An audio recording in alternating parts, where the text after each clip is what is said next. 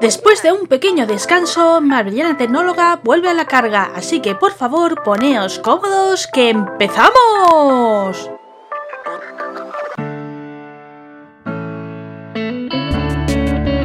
Descanso decidimos hacerlo para poder coger el ritmo que le tocaba a Loja Onda, pero también referente a Marbellana Tecnóloga habían algunas cosas que queríamos terminar de perfilar, por ejemplo la zona streaming, pues qué ofreceros a partir de ahora y bueno, creo que ya lo tenemos bastante encaminado. Aún veréis pequeños ajustes, pero bueno, que ya estamos lo suficientemente listos para volver a la carga. Y bien, os preguntaréis, ¿qué os vamos a ofrecer en el episodio de hoy?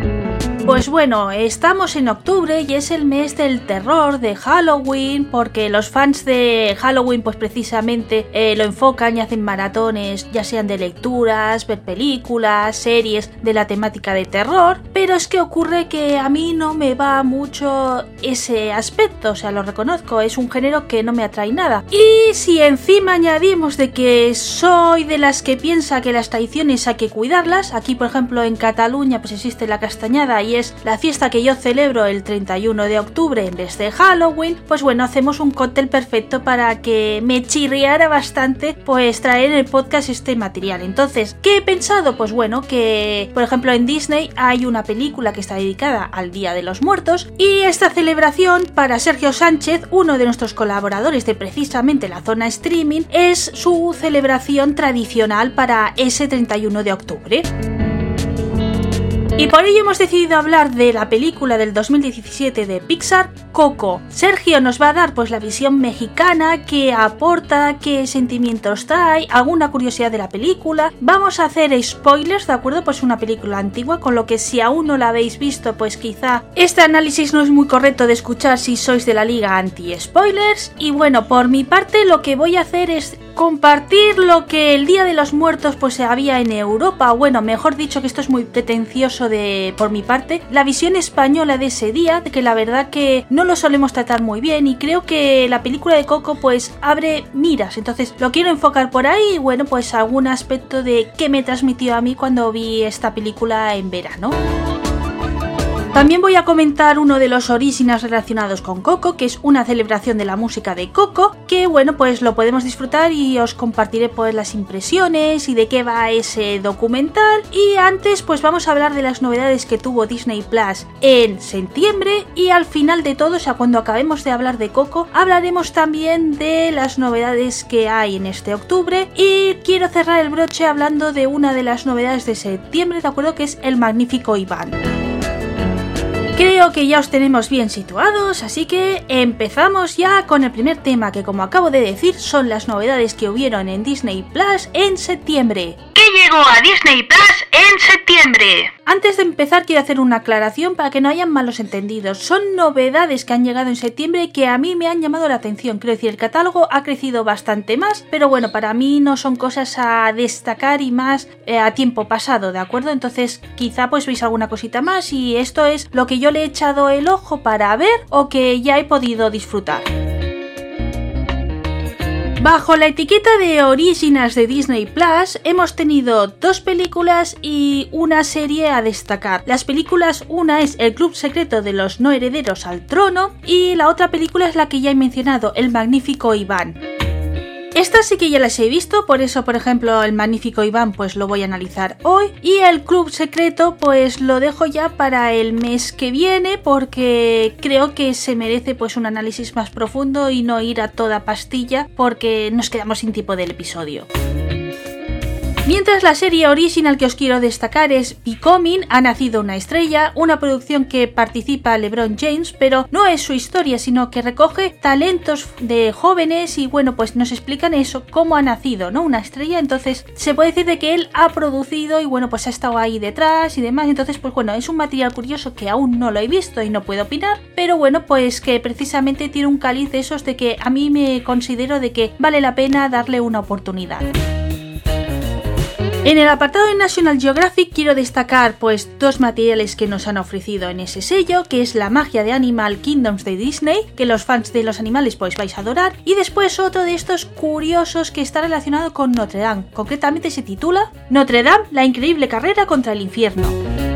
El siguiente proyecto que os quiero destacar como novedad en Disney Plus es una película del estudio de animación Blue Sky, que si no suena el nombre, pues son los creadores de Ice Age o de la película de Río, que ese estudio se lo ha quedado Disney. Bueno, pues poco a poco estamos teniendo opción al catálogo de este fantástico estudio de animación que no tiene que envidiar nada a Pixar, en serio.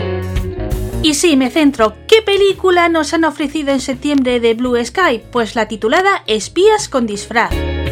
En el terreno de la nostalgia o clásicos de Disney, pues tengo que mencionar a Big, esa película que interpretó Tom Hanks, de que también en septiembre pues ha estado disponible en el catálogo de Disney Plus, y recordar una novedad que ya dijimos en agosto porque fue uno de los adelantos que dio la plataforma, y es que de la serie Soy Luna está disponible la temporada 2 y 3, mientras que la de Violeta la temporada 3. Y ya estamos terminando este bloque y es que vamos a la novedad de septiembre que no puedo dejar de mencionar habiendo este bloque, que es sin duda la película de Mulan. Como ya sabéis, llegó con acceso premium. Es un poco más bajo en Europa que en América. Si no recuerdo mal, allí son 30 dólares. Y aquí pues se movía entre los 22-24. No recuerdo muy bien la información y no lo he revisado, con lo que perdón. Pero bueno, que es un poco más bajo y más acorde a lo que a nosotros nos cuestan las entradas de cine. Entonces, bueno, pues hay que hacer balance de este sistema. Yo consideré de que no iba a ser un éxito y la verdad de que ha tenido más éxito de lo que yo esperaba, al menos allí en Estados Unidos por la recaudación creo que ha sido jugosa, pero parece que el público europeo lo conozco muy bien y bueno, nosotros no hemos compensado y han preferido que las películas que faltan por estrenar de este año atrasarlas todas para el 2021. De ahí que bueno, pues se puede decir de que al final este acceso pues no ha tenido todos los resultados que se esperaban positivos. También deciros de que si queréis ver Mulan, dicen de que va a estar disponible con la suscripción en diciembre. Quiero recordar que para el 2 de diciembre o así se había anunciado, con lo que tampoco nos falta mucho para poder disfrutarla. Y bien, ya podemos dar por concluido este primer bloque y nos metemos al importante que es analizar la película de Coco. Recuerdo de que tiene spoilers, ¿de acuerdo? Hola amigos de Capitana Marvel, tenía rato que no aparecía por acá con ustedes, pero he vuelto después de una pequeña ausencia de dos meses y pues justamente el día de hoy les vengo a traer algo de mis tierras mexicanas. Como saben, la Capitana Marvel ha estado hablando de Disney Plus en los últimos meses. Acá en México todavía no llega, pero creo que va a llegar a partir del día 17 de noviembre, así que justamente está muy ad hoc para lo del tema que voy a hablar. ¿Y por qué? Porque es importante y porque es ad hoc. Porque en noviembre en México se celebra el Día de los Muertos que justamente es una de las celebraciones internacionales que mucha gente este, viene de otros países a visitar y a verla por lo colorido que es. Y justamente dentro de esta misma eh, algarabía que hace el Día de los Muertos, Disney Plus este, tiene en su catálogo la película de Coco todo el mundo conoce esta película este, animada de Pixar que fue sacada en el 2017 y que justamente habla sobre el Día de los Muertos. A mí en lo particular me encantó la película de Coco porque está este, muy bien animada, muy, muy hermosa la película. Retrata fielmente los valores del Día de Muertos, pero no todo es miel sobre hojuelas. Justamente en esta película de Coco tuvo muchísimos problemas al hacerse, sobre todo en México. Si yo les contara que aquí en México la película no fue muy bien recibida desde su idea y su concepción, porque justamente estuvo plagada de, de, controversias. ¿Y con qué me refiero con controversias? La película empezó a hacerse por ahí del 2016 a animarse, pero antes de eso, por allá del 2014, del 2013, los estudios Pixar eh, ya tenían la idea de hacer una película mexicana no sabían si hacer una película sobre el Día de la Independencia o hacer una película sobre el Día de Muertos. Pero ¿en qué radica la, controversia? Justamente el nombre de Coco como tal no se iba a llamar así la película, se iba a llamar Día de los Muertos. Pero, ¿qué fue lo que pasó? Disney eh, registró como tal el nombre de Día de los Muertos para poder hacer una película. ¿Y qué fue lo que pasó? Que justamente tú no puedes patentar el nombre de una celebración internacional que es patrimonio histórico de la humanidad. Y pues fue donde se le vinieron la, eh, todo abajo a Disney, bueno más bien a Pixar. Porque ellos registraron el nombre de Día de Muertos. Y justamente esto no puede ser así porque es una celebración de dominio público y pues generó controversia. Después de eso, en México a la par se estaba haciendo una película que también se llamaba Día de Muertos, bueno, que, también se llama Día de Muertos y que fue sacada por Fox Animation Studios, que justamente esta película de, Día de Muertos eh, tuvo poco pegue aquí en México, pero la película fue opacada por justamente todo lo que pasó de Coco. Pero bueno, volviendo a Coco, esta película de, Coco se me hizo una película muy muy bonita porque justamente la película de Coco retrata la vida sobre, la, sobre mamá Coco y sobre Miguel. Miguel es un niño inquieto que le gusta muchísimo la música y que desgraciadamente a su familia no le gusta la música. Por azares del destino y por antiguos amores y examores, este, justamente mamá Coco, es este, no le gustaba externar eso de, su vida pasada. A ella nomás le gustaba muchísimo la música. Y a Miguel, pues siguiendo los géneros, los genes de, de Mamá Coco, le encantaba la música. Y se emprende justamente en un día de muertos a buscar al que cree que es su abuelo o tatarabuelo, eh, Ernesto de la Cruz. Claramente esta referencia de Ernesto de la Cruz en la película de Coco es una algarabía a Pedro Infante este actor internacional mexicano que todo el mundo conoce por sus chorrocientas mil películas que hizo del cine de oro y que justamente eh, Pedro Infante marcó un antes y un después dentro de la, de la cinematografía mexicana. Pero bueno, eh, justamente por derechos de autor no pudieron usar el nombre de Pedro Infante y sino que usaron Ernesto de la Cruz y justamente dentro de la misma eh, parte de, hacer Coco, salen muchísimos otros eh, actores y, personajes históricos de, de, la obra, o sea, de esa época.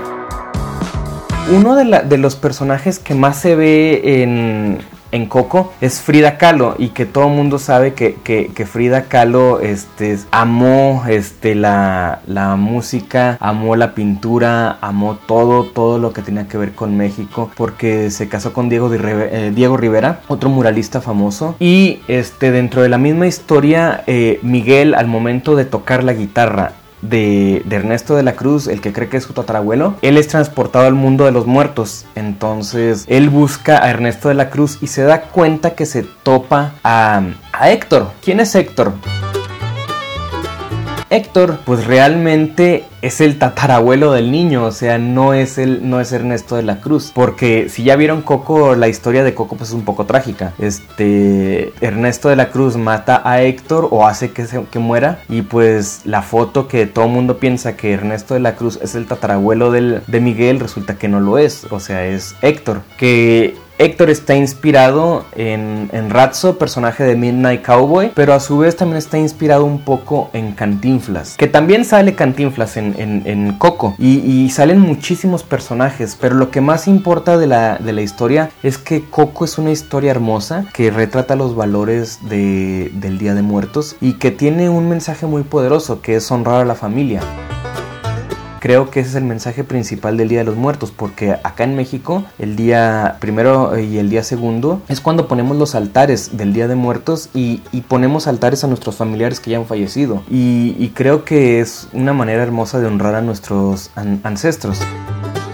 Pero básicamente, aparte de, la historia de Coco, quiero contarles que Coco tiene muchísimos eh, personajes importantes. Por ejemplo, Miguel, Héctor, Ernesto de la Cruz, Maime Melda, Mamá Coco, la abuela Enel, Elena, eh, la tía Rosita, papá Julio, tía Victoria, papá y mamá y los tíos Oscar y Felipe y el tío Berto, quien también este, es una parte importante porque demuestra todo, todo lo pintoresco que, que es la sociedad mexicana al hacer el Día de Muertos. Y que este esta película fue galardonada con el Oscar a Mejor Película Animada, eh, si mal no recuerdo, y corríjanme si estoy equivocado, pero estuvo muy muy buena la película. Yo la llegué a ver en el cine dos veces porque la primera llegué tarde y la ya la segunda versión pues ya ya pude verla, ya pude verla bien.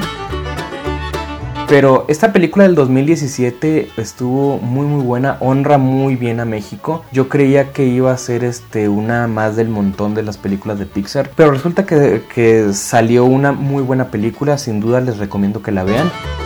Está en Netflix, está en, bueno, estaba en Amazon Prime, bueno, acá en, en Latinoamérica y pues obviamente está en Disney Plus allá en España. Creo que la película también se puede comprar en Google Plus como descarga de alta definición y en el canal Disney la están pasando en el Disney Channel acá en Latinoamérica la están pasando casi todos los días pues porque es el es, es mexicana y, y justamente tiene ese toque que en Latinoamérica nos representa. Pero bueno, no todo es miel sobre hojuelas, como les comentaba al principio, debido a la controversia de Coco que registraron el Día de Muertos. Hubo una controversia justo con una película mexicana que se llama Día de Muertos también, y que esta película de Día de Muertos es una película 100% mexicana que la hizo Anima Studios, que es mejor conocido y mundialmente conocido como la película de el estudio que hizo las películas de las leyendas, la leyenda del chupacabra, la leyenda de la nahuala, la leyenda de la llorona. Y, y pues este estudio trajo esta película que se llama Día de Muertos y que está muy muy buena. ¿Qué fue lo que pasó? Como lo decía anteriormente, esta película de Día de Muertos, la mexicana, iba a hacerse desde el 2004. El problema fue que en el 2011, cuando crearon Coco, registraron el nombre. Entonces se llevaron a un litigio este, entre... Eh, Anima Studios demandó a Disney por el nombre de, de, Día de Muertos y que justamente terminó ganando el estudio mexicano y fue que retrasaron la historia de Día de Muertos y la de Coco porque Coco iba a salir por allá del 2014-2015, como les comentaba, pero tuvo que salir hasta el 2017 y esta película de Día de Muertos salió hasta el 2019. ¿Por qué?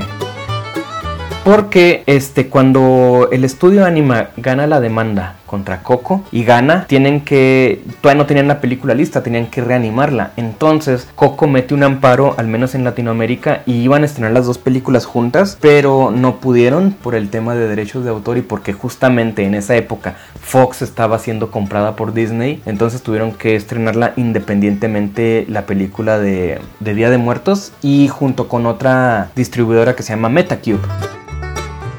Entonces el problema fue que la película de Día de Muertos se tuvo que retrasar y como era de esperarse, pues el fallo de las autoridades mexicanas también tenía que ver ahí. Cuando se estrena Coco a nivel mundial, en el 2017, pues se iba a estrenar a la, a la, par Día de Muertos, pero tuvieron que pasar dos años para que pudiera estrenarse Día de Muertos y se acaba de estrenar en el 2019 en el cine. Eh, Día de Muertos está muy bonita la película, les recomiendo que la vean. El guion sí está muy, muy, muy, pero muy parecido a Día de Muertos. Y justamente es lo que quería hablar de ustedes en un tema con la Capitana Podcast. Hace tiempo me surgió la idea de hacer un, podcast en donde dijera por qué hay películas tan iguales dentro del, del cine. Por ejemplo, Un lugar en el silencio se parece muchísimo a esta película de, de Cage, pero es precisamente por eso, porque hay un solo guion y se lanza a distintas distribuidoras y depende de la distribuidora que lo agarre, es la que lo hace. ¿Qué fue lo que pasó con Día de Muertos? Día de Muertos lanzó el guion de Día de Muertos a tantas distribuidoras, entre ellas Disney, y no quiero decir que Disney se plagió la idea porque no lo hizo, no se plagió la idea, pero tomó como referencia todo lo que se hacía en Día de Muertos, la versión mexicana, y lo hizo a la, a la versión anglosajona o la versión americana. Esto no significa que sea plagio, porque no, no es plagio, pero sí existen demasiadas similitudes entre Día de Muertos y Coco.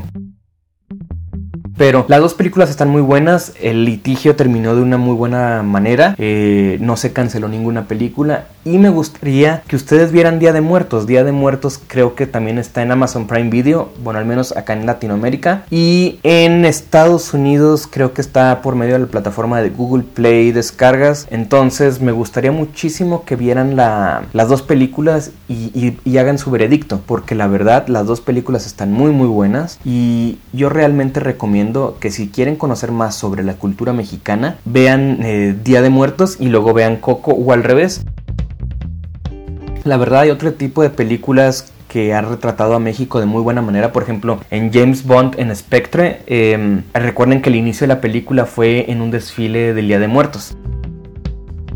Entonces, cuando estaba buscando James Bond a, Javier Bardem, resulta que se topa con el desfile de Día de Muertos. Y gracias a, este, a esa película de James Bond, es que justamente ese desfile del Día de Muertos no se hacía en México. Bueno, sí se hace, pero no como la magnitud como lo hace Estados Unidos. Entonces, a partir de ese desfile del Día de Muertos, así como tal vistoso, ya es que se empieza a hacer un desfile anual del Día de los Muertos que va por toda la calzada del Zócalo y por toda reforma en la Ciudad de México y es un desfile muy muy hermoso que justamente una película de la talla internacional como lo es este James Bond haya dado a conocer al mundo pues eh, eh, es de agradecerse.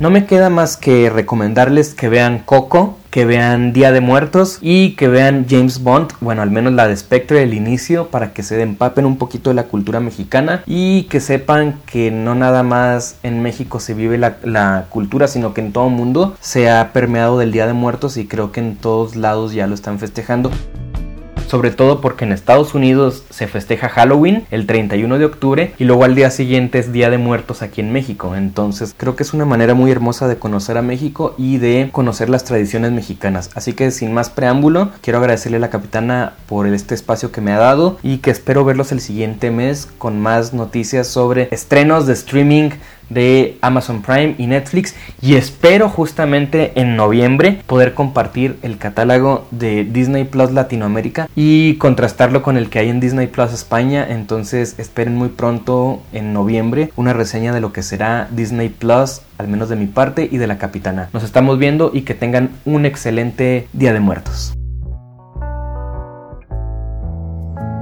Gracias Sergio por acercarnos a la película de Coco y también a esta película del Día de los Muertos que tengo que decir que yo no conocía y que bueno, antes de grabar este audio he estado revisando un poco y aquí por ejemplo pues se llama Salma y su gran sueño que llegó en el 2019 si no recuerdo mal y digo que me han llamado la atención porque yo sí que conocía la polémica que hubo con el libro de la vida que también se estuvo peleando con Coco y hubieron ahí problemas de licencias que bueno, sabiendo la historia que acaba de contar Sergio, pues ahora me queda claro que es que les llegó a todos los estudios y todos pues han sacado su versión sobre esta historia porque es que la verdad que impacta mucho.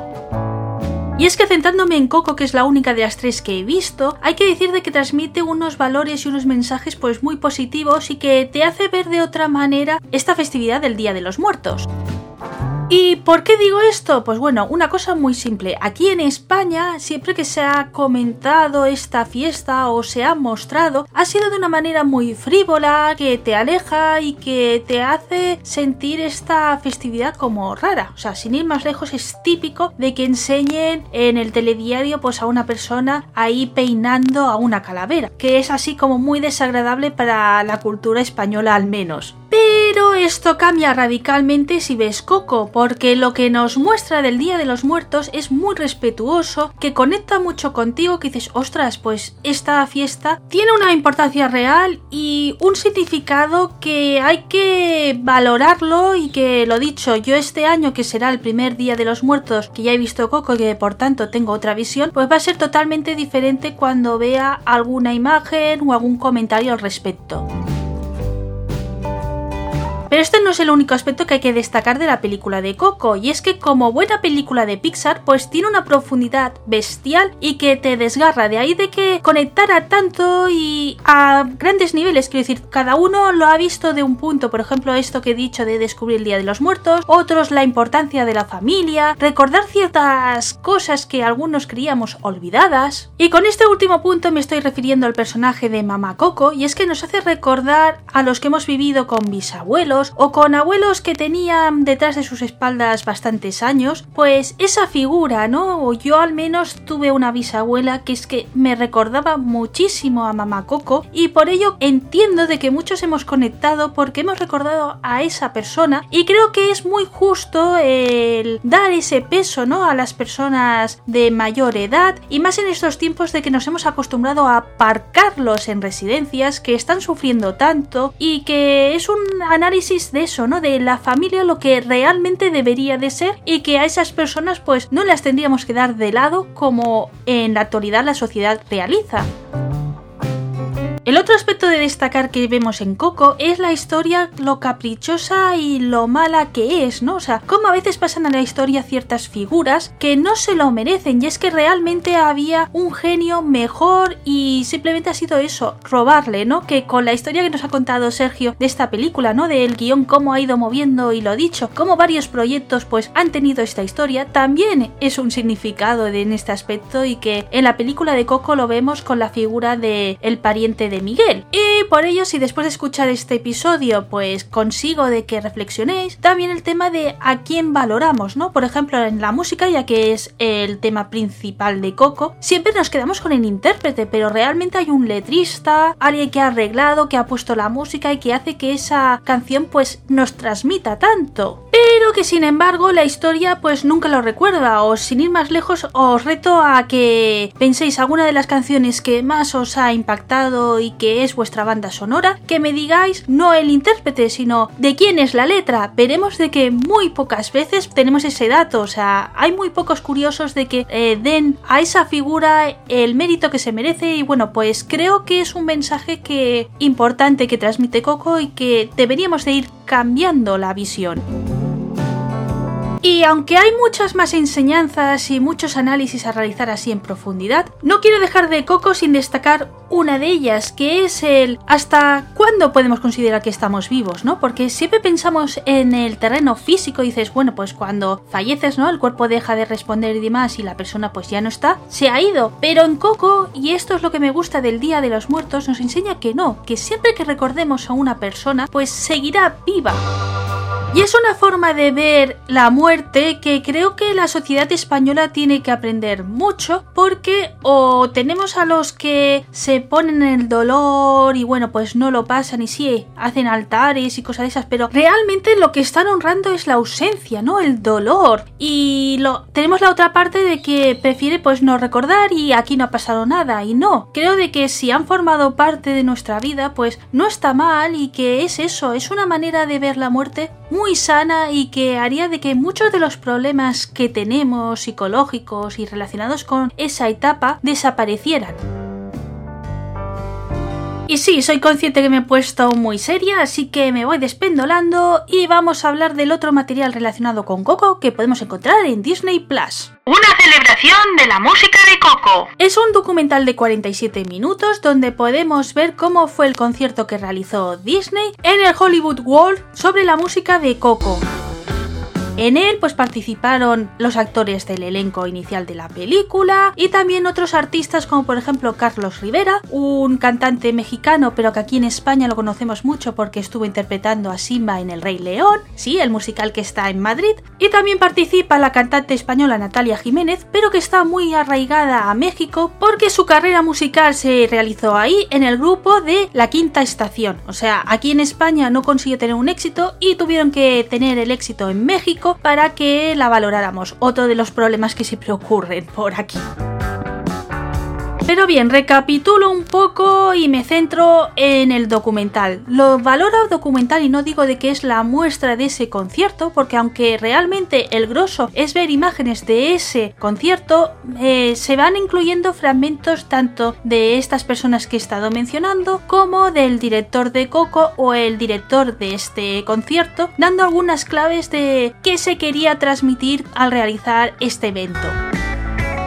Mi valoración respecto a este material tengo que decir de que no es de las más positivas porque aunque es verdad de que demuestra de que este concierto fue una pasada y da muchísima envidia de no haberlo vivido en vivo, sí que es verdad que no termina de transmitir lo que la gente vivió en ese evento, que las conexiones y esos puntos, esas pildoritas que dan el director y el director del concierto, pues las veo muy pobres y vamos, para mí molestan más que enriquecer. Sí que es verdad que el único dato curioso y bueno, pues es dejar claro de que el actor que dio la voz a Miguel inicialmente le había cambiado la voz y habían optado por el hermanito, pero por ejemplo, la intervención del hermanito dice, "Oh, qué alegría que vamos a veros en el Hollywood World. O sea, creo que es un material muy mal hecho y que demuestra de que quizás no estaba bien agendado y que Disney no tenía planeado hacerlo o que lo ha sacado muy forzoso. O sea, a lo mejor iban a sacarlo ahora en octubre con esto de la celebración del Día de los Muertos y con todo esto de la pandemia pues lo adelantaron al principio. O sea, creo recordar que este material está desde abril disponible.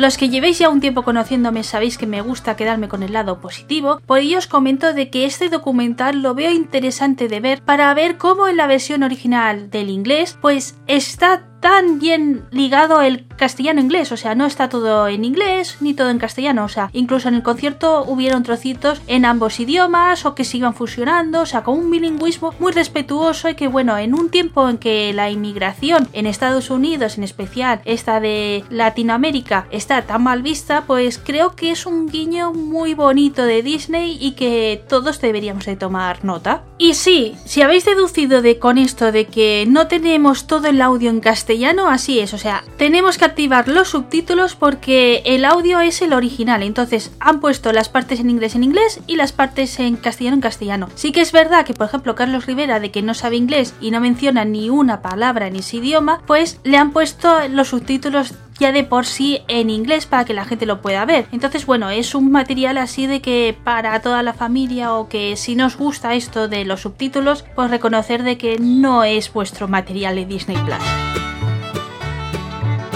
el magnífico Iván. Como he comentado al principio del episodio, esta es una de las novedades que tuvimos en septiembre. Se atrasó porque quiero recordar que inicialmente querían que saliera en el cine y bueno, pues al final pues fue habiendo cambios, luego lo cambiaron ya para Disney Plus y también tuvo un atraso, me imagino pues por el tema este de pandemias y más, de que faltaba algún detalle y prefirieron pues esperar hasta septiembre.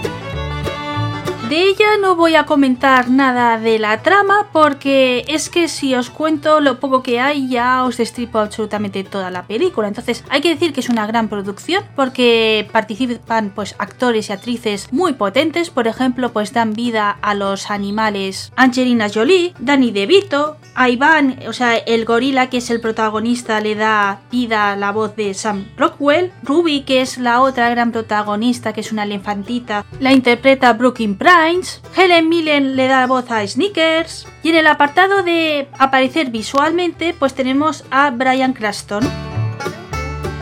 Vamos, nombres muy punteros que hacían pues que la proyección tuviera cierta calidad y que hay que decir que en el terreno visual, o sea, los animales están muy bien conseguidos y transmite muchísimo, entonces en ese aspecto hay que decir de que Disney ha hecho un buen trabajo. Otra cosa es si la historia tenía tanta chicha para crearle una película.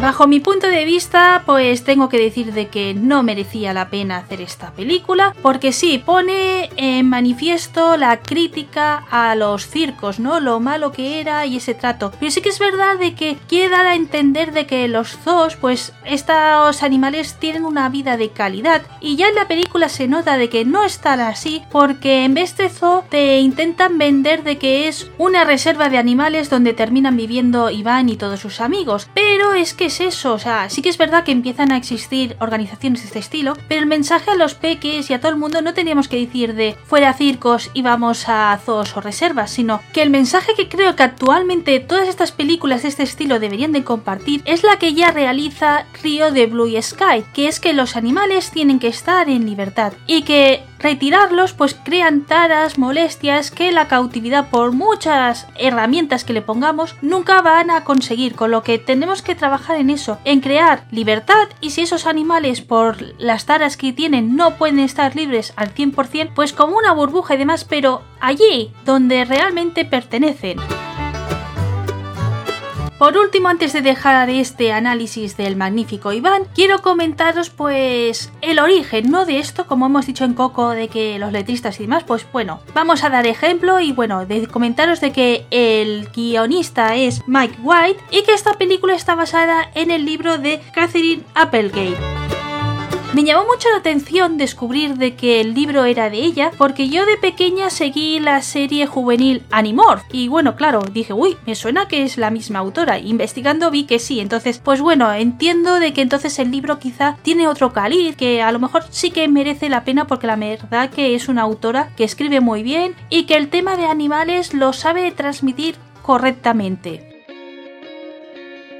Novedades de octubre de Disney Plus. Y para finalizar el episodio vamos a compartir las novedades que vamos a disfrutar este mes de octubre, las que estrenaron la semana pasada, porque si no lo recordáis en Disney Plus siempre se estrenan los viernes, salvo alguna excepción, pero bueno, los viernes es cuando tenemos que esperar las novedades. Hemos tenido nuevos episodios de Zenimation y se estrenó en la plataforma la película de las crónicas de Narnia, La travesía del viajero del alba. Tengo que deciros o avisaros que esta película ese día, o sea, el 2 de octubre, fue estrenada solo en inglés. Ha habido muchas quejas y mientras estoy grabando, aún el audio solo está disponible en ese idioma. Espero que lo solucionen rápido, pero bueno, yo aviso por si las mosquis. Este viernes 9 de octubre van a estrenar en National Geographic Elegidos para la Gloria, una serie que representa cómo se llegó, ¿no? O sea, la carrera espacial que tuvieron y bueno, pues a mí que me encanta ese mundo, pues le tengo muchísimas ganas. El 16 de octubre es un día fuerte, estrenan uno de los originals que es la película Clouds, Por siempre jamás, Ferdinand que es la película de Blue Sky y también tenemos como estreno de National Geographic Santuario de chimpancés. El 23 de octubre tenemos como estreno un material que a los fans de Frozen os va a encantar, que era Érase una vez un muñeco de nieve. También se estrena la película de Tim Burton Dumbo, la del 2019, película que no he visto que le tengo bastantes ganas. Y así de clásicos, Los pingüinos del señor Popper. Y bien, ya nos situamos a la última semana, la del 30 de octubre, que solo hay un anuncio, pero es que es tan potente de que estamos todos locos, que es el estreno de la segunda temporada de The Mandalorian. Sí, amigas y amigos, ya nos queda muy poco para volver a reencontrarnos con The Child. Yo estoy loca y bueno, ya estoy repasando los episodios para que tener bien fresca la trama de la primera temporada y que no me pille desprevenida los detallitos que nos esperan en la segunda. Y con esto ya doy por concluido el episodio de este mes de la zona streaming. Espero que os haya gustado. Nos vemos el mes que viene, pero sí que os digo que a lo mejor con cambios, porque como ha dicho Sergio, con este punto de que en Latinoamérica va a llegar Disney Plus para mediados de noviembre, pues a lo mejor lo tocamos para coincidir y que él pues pueda hacer ese análisis tranquilamente. O sea, que el mes que viene pues será para finales, que tampoco va mal y bueno, pues como a veces Disney es muy caprichoso y no adelanta novedades y nos ha hecho sufrir mucho, pues al equipo no nos molesta hacer ese cambio. Entonces, que sepáis de que hay ese riesgo, o sea, avisados quedáis. No obstante, la semana que viene os adelanto que vamos a tener la zona Marvel dedicada a Chadwick Boseman y nada, hasta entonces, sed buenos.